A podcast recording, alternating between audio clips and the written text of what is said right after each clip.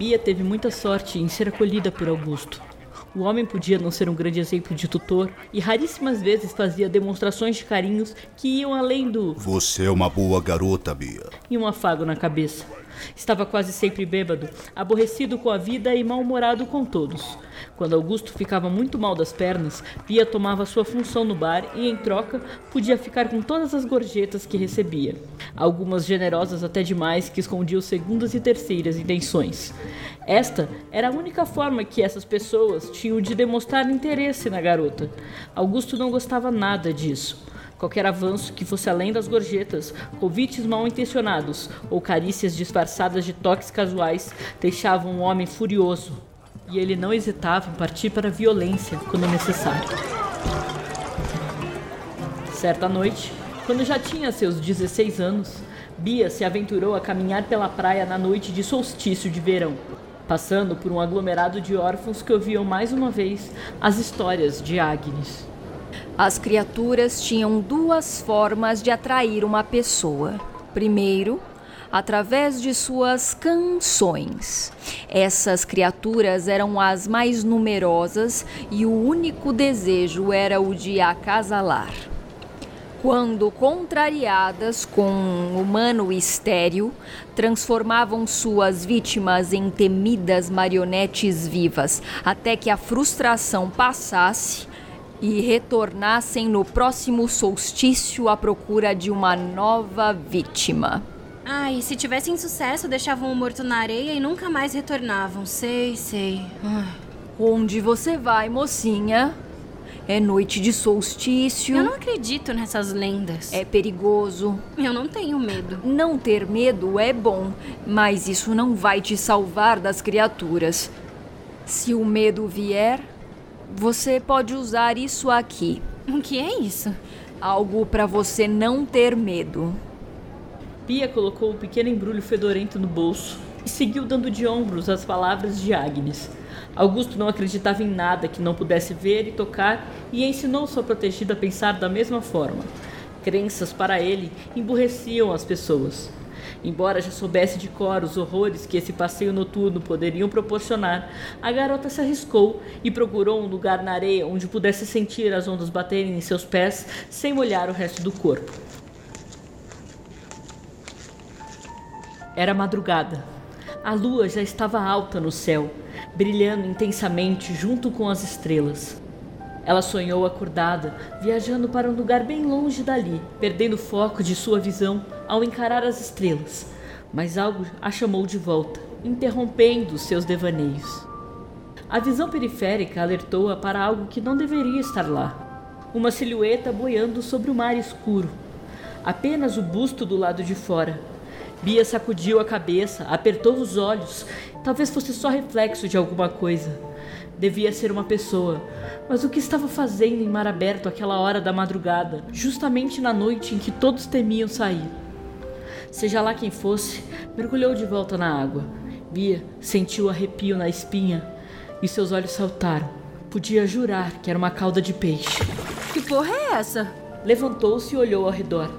Não havia ninguém ali. Ela deu um salto e caiu para trás quando olhou novamente para o mar. A criatura estava mais próxima, onde as ondas se formavam. Bia ficou boquiaberta. Os músculos tensionaram. Estava entre o pavor e a curiosidade. O pavor a fez querer correr e a curiosidade a fez se lembrar do presente de Agnes. O pacotinho mal saiu do bolso e já estava aberto, revelando seu conteúdo, que parecia ser um tipo de cera ou banha de peixe. As criaturas tinham duas formas de atrair uma pessoa. Primeiro, através de suas canções. Ah, não custa nada tentar. Ela dividiu a cera em duas partes iguais e as colocou no ouvido, o que lhe deu a impressão de estar embaixo d'água. A criatura tinha uma expressão enigmática e atraente. Estavam a alguns passos de distância, mas a garota conseguia ver os olhos negros dela. Eles tinham um brilho denso e profundo, o que por si só já era assombroso. Venha, não tenha medo. Ela parecia falar de dentro da cabeça de Bia.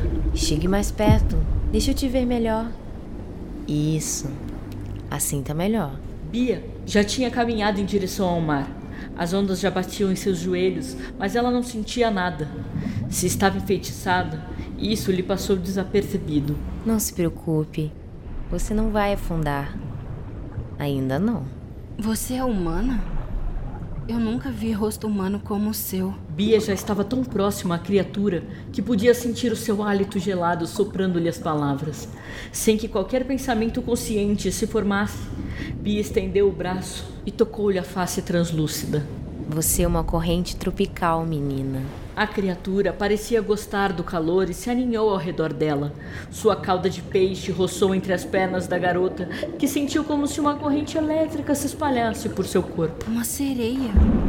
Então já encontrou algumas de nós? A, a Agnes me falou sobre vocês. Agnes? Ainda vive? Ainda agora a vi no porto. Ela me deu algo para me proteger dos cantos de sereias. Cera? Nos ouvidos? Isso ajudaria se você soubesse usar. Disse isso enquanto envolvia os braços ao redor do pescoço de Bia e retirava a cera com cuidado, diminuindo a distância entre os lábios das duas. A garota se arrepiou da cabeça aos pés e fechou os olhos. A criatura tocou as bochechas dela e sentiu suas mãos surpreendentemente quentes. A garota atreveu-se a envolver os braços na cintura da sereia, unindo os corpos. Ambas abriram as bocas, as línguas se tocaram e o beijo se intensificou. Outro arrepio e o coração acelerou. Foi novo e ao mesmo tempo familiar. Bia ainda estava de olhos fechados quando se deu conta de que estava sozinha, confusa, tremendo de frio e quase afundando.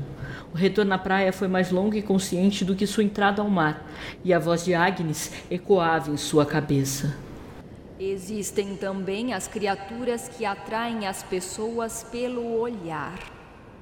Elas são mais belas e luminosas do que as outras. Entretanto, também amaldiçoam o humano que resiste ao seu encantamento, pois o feitiço delas é mais implacável.